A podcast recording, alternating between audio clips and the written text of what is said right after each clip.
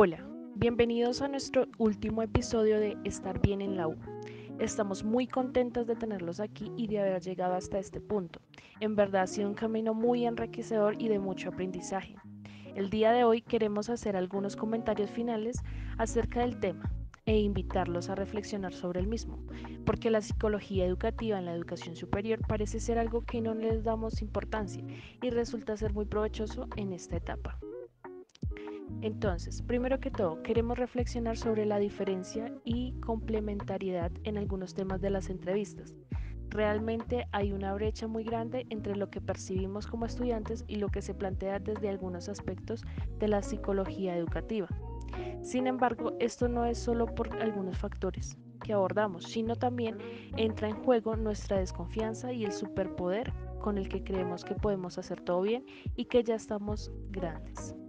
Pero luego cuando nos tropezamos no sabemos ni cómo levantarnos y decidimos encariñarnos a la piedra. Por eso queremos recordar la frase que nos dijo una de nuestras entrevistadas. Está bien no estar bien. Y esto no quiere decir que no nos vayamos a echar la culpa o algo así, pero no siempre podemos estar solos o afrontar las cosas solos.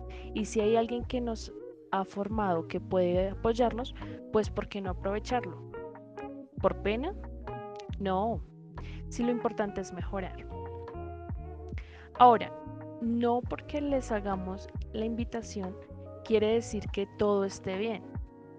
De hecho, hay muchos aspectos por mejorar. Se debe contar con más profesionales en el área y dar una continuidad a los casos para que este proceso sea más efectivo.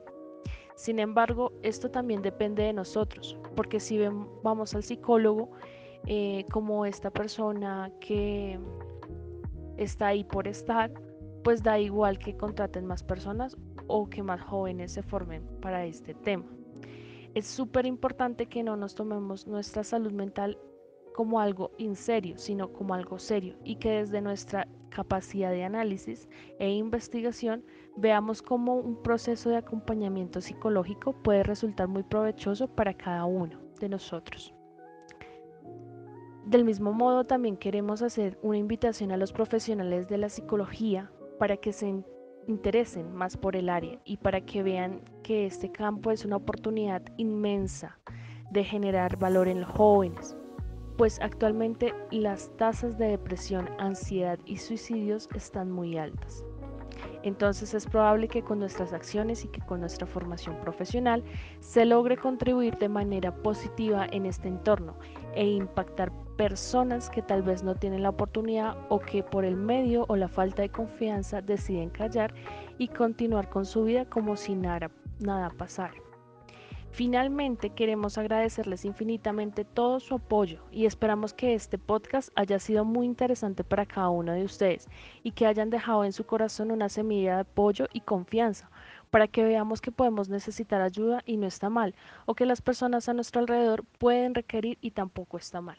Pero lo importante aquí es buscar ayuda profesional para que podamos continuar con nuestras vidas y lograr tener nuestro máximo ser. Muchas gracias a todos. Feliz día.